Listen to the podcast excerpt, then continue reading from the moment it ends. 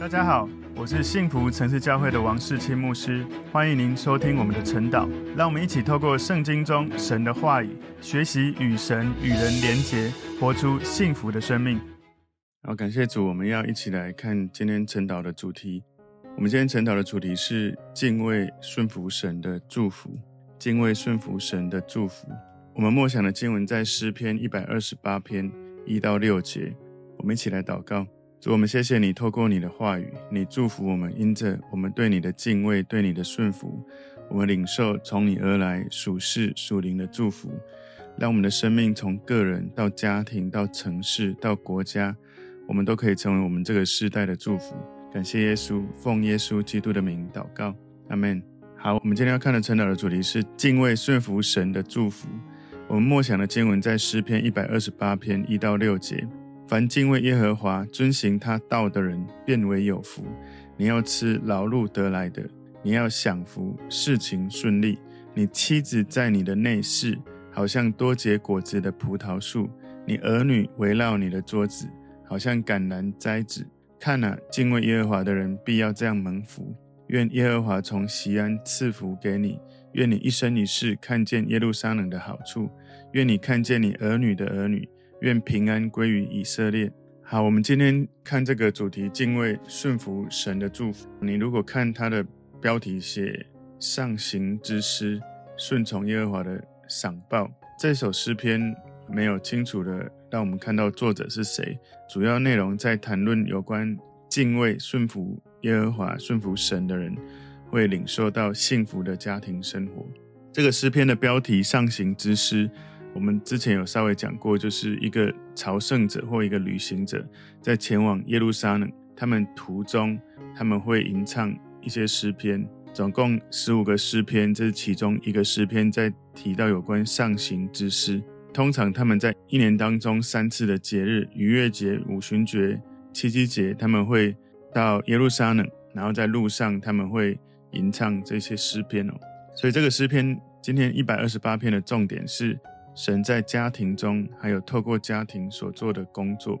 从今天的经文诗篇一百二十八篇一到四节，在讲到有关家庭的祝福；五到六节在讲到有关群体、社群到整个国家的整个相互的关系。这里面第一节就讲到说，敬畏耶和华、遵行他道的人，变为有福。这个变为有福，就是幸福快乐的人。好像我们最近在分享有关。如何成为一个有幸福的人，成为有福的人？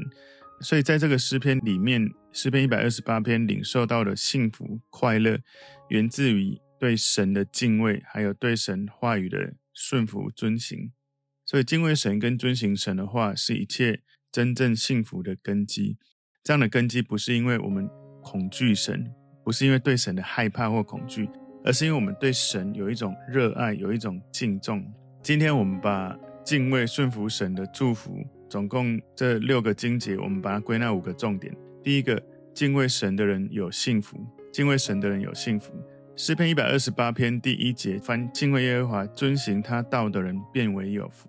我们是被神所创造的受造物，我们对创造者，我们应该要有足够的尊荣、足够的敬重。当你敬畏神的时候，当你遵行神的时候，特别是前面讲敬畏神。敬畏神这件事，在圣经里面就会有很多的地方描述是智慧的开端。所以，如果你希望你很有属灵的智慧，你需要在敬畏神这件事情要操练。诗篇一百一十一篇第十节说：“敬畏耶和华是智慧的开端，凡遵行他命令的是聪明人。耶和华是永远当赞美的。”约伯记二十八章二十八节，他对人说：“敬畏主就是智慧。”远离恶便是聪明。箴言第一章第七节说：“敬畏耶和华是知识的开端，愚妄人藐视智慧和训诲。”箴言第九章十节说：“敬畏耶和华是智慧的开端，认识至圣者便是聪明。”所以，如果我们想要有聪明、有智慧，我们要试着努力的去认识神，去研究有关圣经中谈论到神的这样的知识，以至于我们从神领受属灵的智慧。而我们对神的敬畏，让我们在生活中言行举止，我们会对准神，避免因为不认识神或没有敬畏神而行出了神所不喜悦的事。所以耶稣基督他是我们领受祝福的关键。耶稣来到这个世界，让我们看到他示范如何敬畏神，如何热爱神，如何顺服神，如何在生活的言行举止里面，让人看到他，感受到他的同在，就感受到天赋那种圣洁、纯全那种能力，那种神在人间一个最美好典范的一种氛围。我们的生命出现在任何的地方，能不能让人感受到神同在、神的圣洁、神的美好？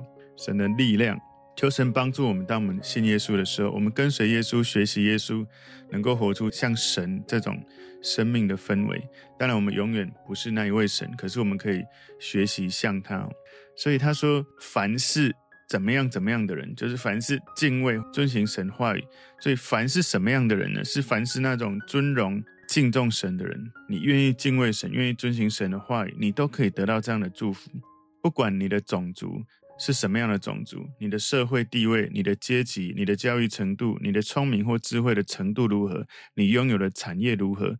不管这些外在环境如何，你都一样可以领受这样子的祝福。所以这里诗篇一百二十八篇描述的幸福，不属不是属于那些有有权势、有名声、有财富的人，而是在任何的情境当中，只要你是敬畏顺服耶和华的人，你都可以领受这样的幸福。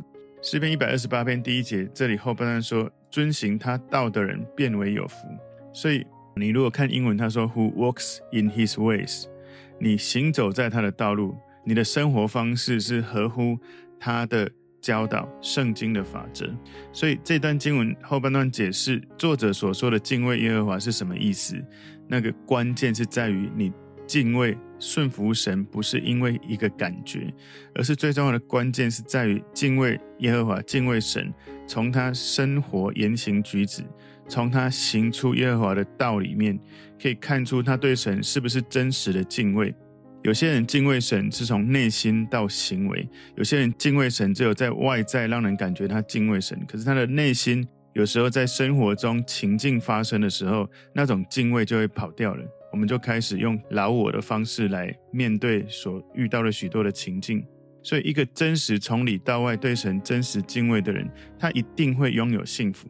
一个人如果他不在乎有没有神，如果对神没有足够的敬畏，应该说，如果他心中没有真正让神掌权，没有真正知道神是他最重要的那一位，他是不会敬畏神的。如果你对神有一种真实的敬虔，那么神的道路就会成为你的道路。神的法则会成为你做许多的判断、许多的决定最重要的根基。你会知道神喜悦的是什么，你做他喜悦的。你会知道你该如何思考、如何行动、如何感受，是因着你对准耶稣基督，让真理带领你，而不让撒旦的谎言攻击你。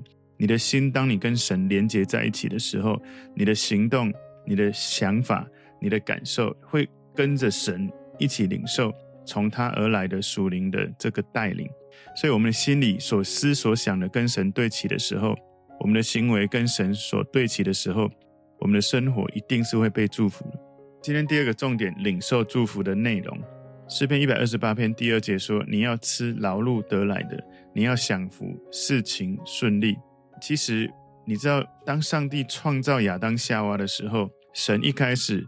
并没有要他们工作，他们其实只要一直吃生命树的果子。他们每一天其实一开始不需要工作，他们在管理这个园子。他们其实为动物命名，然后吃伊甸园的果子。直到他们犯了罪之后，他们需要工作。为什么需要工作？其实那是咒诅的一部分哦。所以创世纪在第三章十七到十九节说：“又对亚当说，你既听从妻子的话。”吃了我所吩咐你不可吃的那树上的果子，地必为你的缘故受咒诅，你必终身劳苦，才能从地里得吃的。地必给你长出荆棘和蒺藜来，你也要吃田间的菜蔬。你必汗流满面才得糊口，直到你归了土，因为你是从土而出的，你本是尘土，能要归于尘土。所以记得吗？我在上个礼拜主日有分享。温柔的人有福了，因为他们必承受地土，而地土就好像我们身体、我们的生命从尘土来。你是一个温柔的人，你就能够管理你这个尘土、你这个身体，你就能管理自己，管理神所赐给你的产业，或者管理你其他的上帝给你领导的职分，去管理其他的人。所以你要去思考，你是不是能够。其实，在这个经文里面，诗篇一百二十八篇说，你要吃劳碌得来的，你要享福，事情顺利。尽管是我们看到，好像工作是被咒诅的一部分，作者可能心里在思考，一个工作劳碌的、工作辛劳的、很勤劳的农夫，他会享受因为劳碌得来的果实这样的食物。所以，你是一个敬畏神的人。虽然说我们需要工作才得到果实，可是这也是上帝。要我们所做，就是你的劳动、你的付出、你的行动，会有神的祝福、神的回应。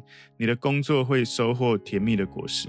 所以这段经文诗篇一百二十八篇第二节后面说：“你要享福，事情顺利，神会祝福我们。当你认真工作，你遵行神的话，你做他要你做的事，你会领受这样的恩典。”诗篇一百二十八篇第三节前半段说：“你妻子在你的内室。”好像多结果子的葡萄树，所以一个敬畏神的人，可能你会领受，你会有多子多孙，会有一个幸福的家庭。这个家在孩子成长的过程里面，不是只是说看起来数量很多，儿女成群，更重要的是这些孩子，这些在家里面的成员心里是幸福的。你的儿女们聚集在桌子的周围的时候，有一种人群聚集、社群的感觉涌出的一种幸福感。人都需要连结。有一群人单单在你家里，除了夫妻有孩子，人跟人产生了一种社群，一种涌出的美好的幸福感，是因为在那个当中，我们的心连结，有神的爱在带领我们，所以我们相信。当然，有的人你可能一生没有结婚，或者你结婚没有生孩子，那怎么办？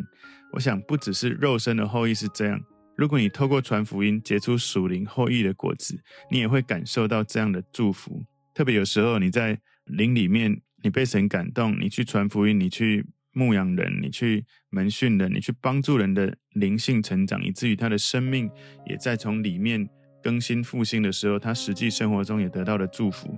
你知道吗？当你跟一群你因为福音结出的果子，你的这些属灵的后裔一起聚集的时候，你也就像一个多结果子的葡萄树。这个葡萄树不只是象征一种多产的一个。语言图像一个画面哦，这里很明显，你看到叫多结果子的葡萄树。这个葡萄树也有一种象征，是有关性的吸引力哦。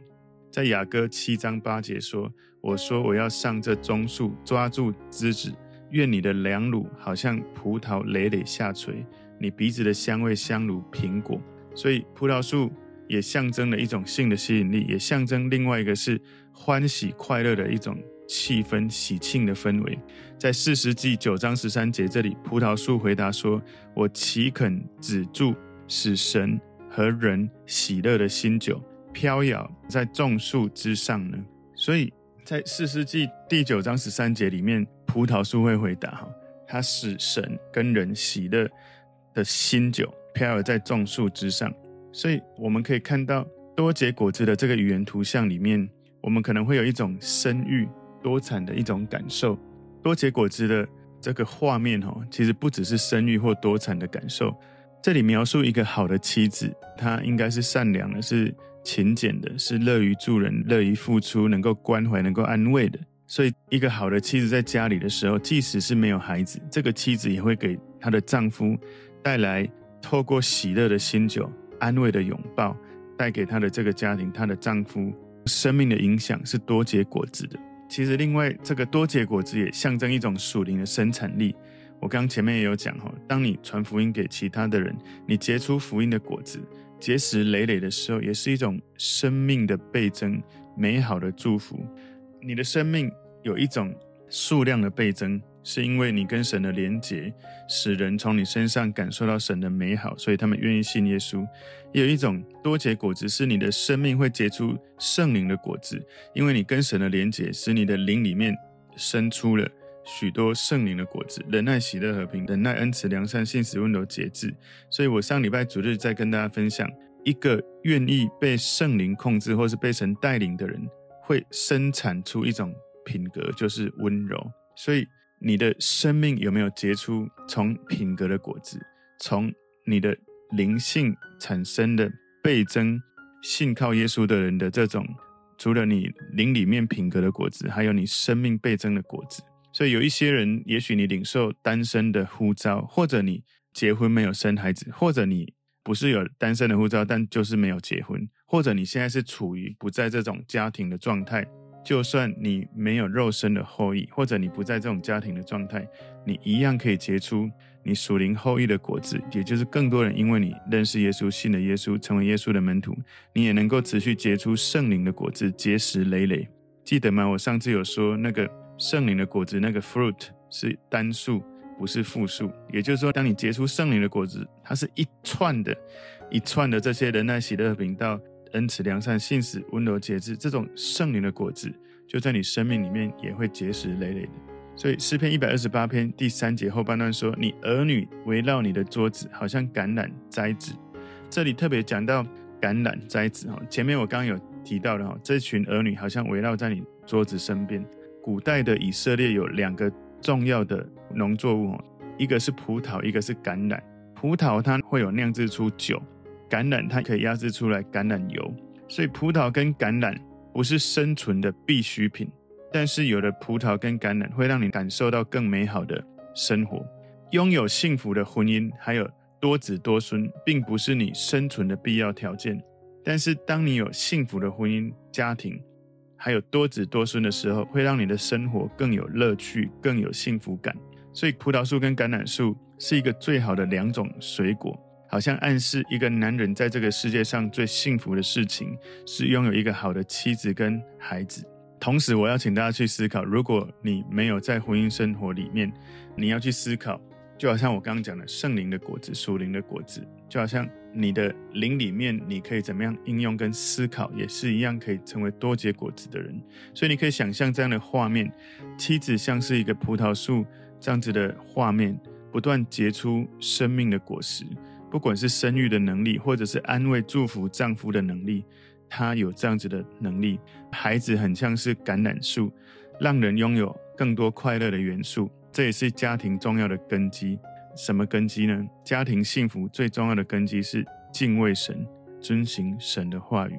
如果你的家庭成员有人不敬畏，有人不遵行，至少我们愿意信靠神的人，我们要愿意这样子来做。你知道橄榄树哦？它成熟需要很长的时间才能够成熟，能够盈利。耐心的培育，它会非常有价值。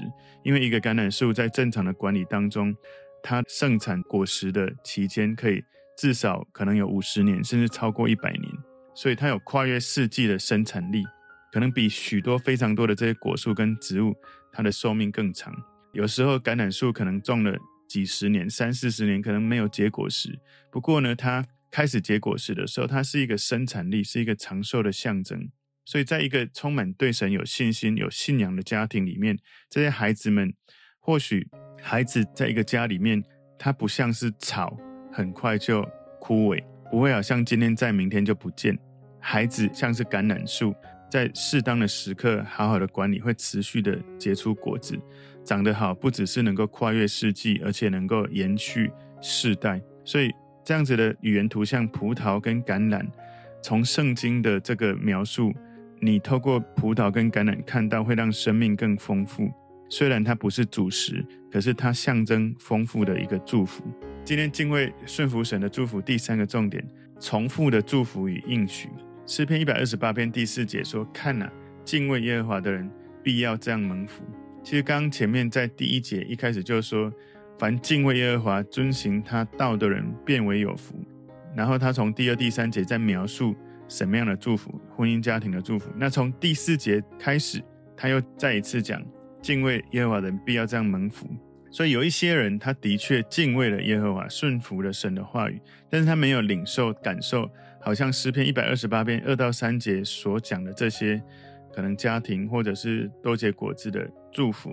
其实你要知道，作者在写这些内容的时候，有可能是因为他对敬畏耶和华的人，他渴望得到这样的祝福；有可能因为这是对古代以色列有关幸福生活的一般的描述，但不是对神所有的百姓普遍的应许；有可能是因为这一些祝福不是你生命中唯一的祝福，神可能会给你其他的祝福来回应敬畏神的人。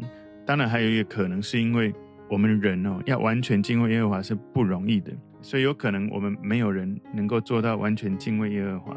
敬畏耶和华、敬畏神的人，有祝福，有应许。除了前面二到三节，他也在讲到更多的其他的部分。今天第四个重点，祝福与耶路撒冷有关。祝福与耶路撒冷有关。诗篇一百二十八篇第五节前半段这里说：“愿耶和华从西安赐福给你。”这一首诗篇叫做上行之诗。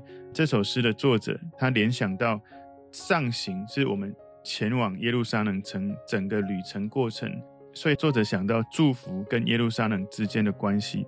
神对他的百姓有祝福，所以他说：“愿神从西安赐福给你。”所以当我们在想到西安，我们想到耶路撒冷，我们会想到耶稣所做大部分的教导跟所做大部分的事工在耶路撒冷。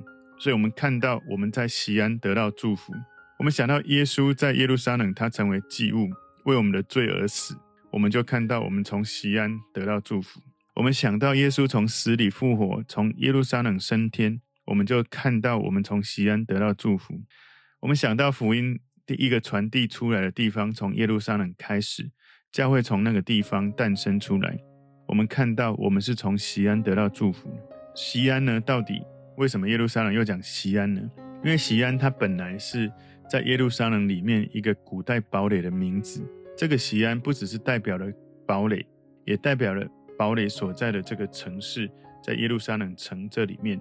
所以当大卫他攻下西安的要塞之后，西安就被称为大卫城。你今天如果去耶路撒冷，你还是会看到大卫城哦。所以所罗门在耶路撒冷建造圣殿的时候，西安的意义上面延伸成为包含圣殿跟它周围的这个区域。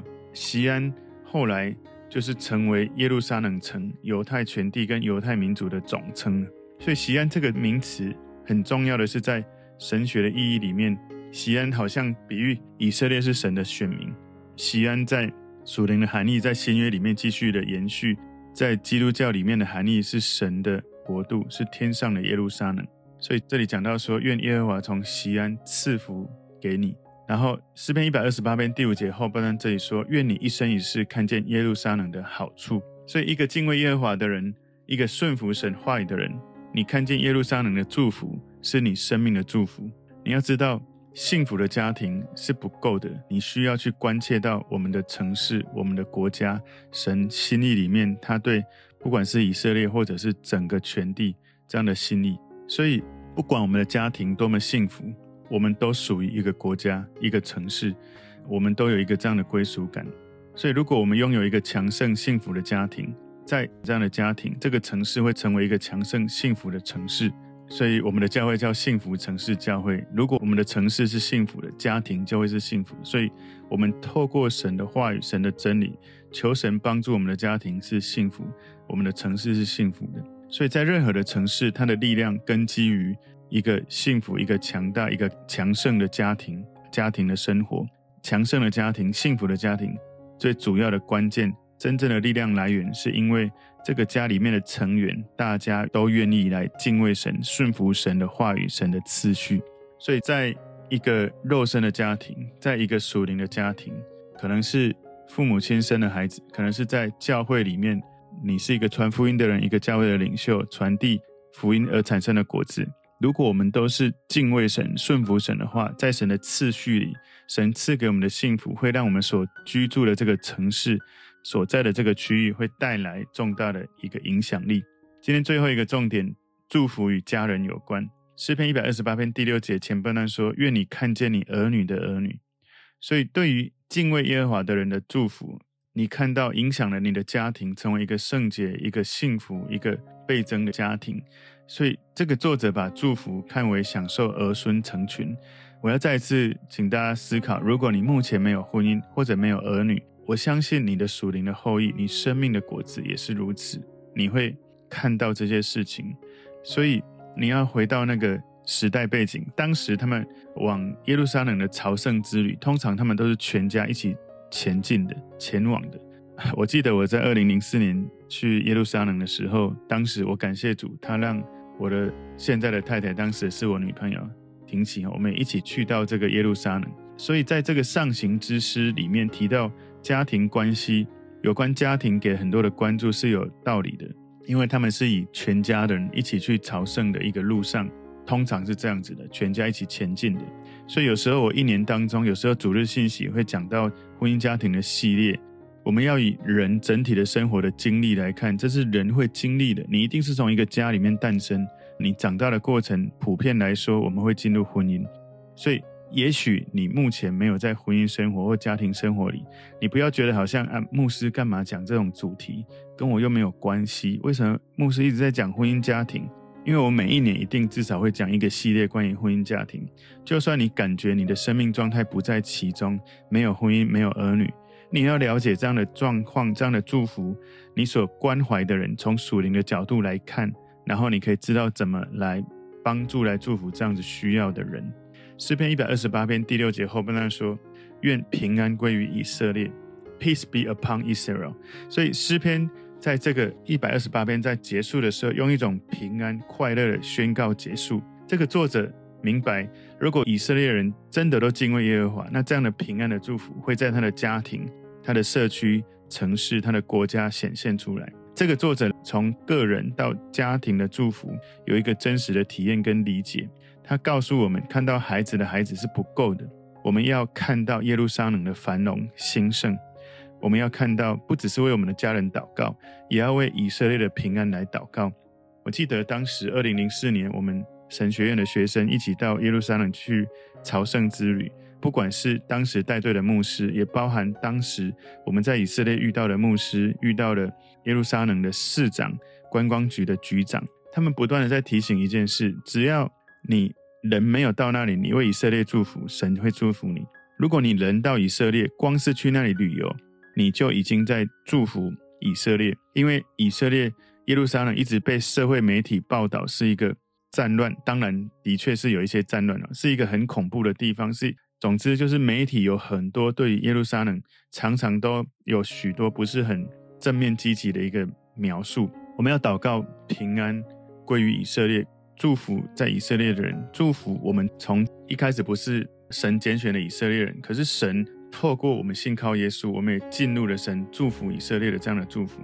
我记得当时在以色列行走，的确会有一种紧张的氛围。到超市门口都会有军人会拿着枪，然后到很多的地方都要检查所有的包包，因为的确会有一些恐怖分子的一些攻击的行动。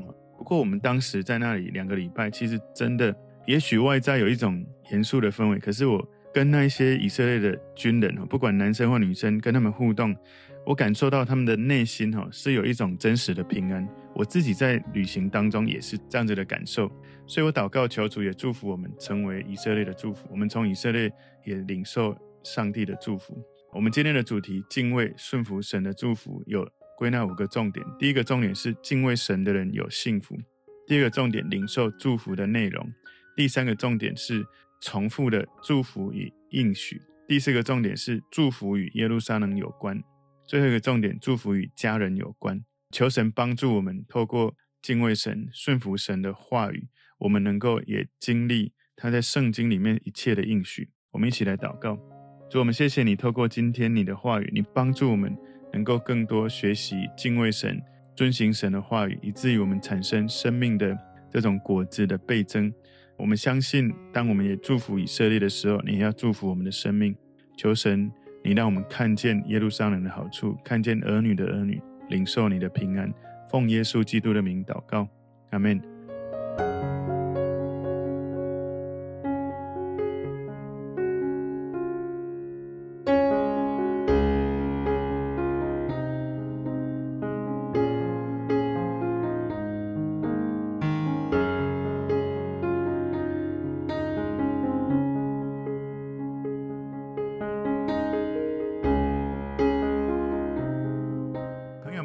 这个信息对您有帮助，请您在影片下方按赞、留言，并分享给您的朋友，分享在您的 IG、Facebook、Line 或者其他的社群媒体上面，来祝福您的朋友。当然，也别忘了订阅我们的频道和开启小铃铛，这样您就可以收到我们最新的影片通知哦。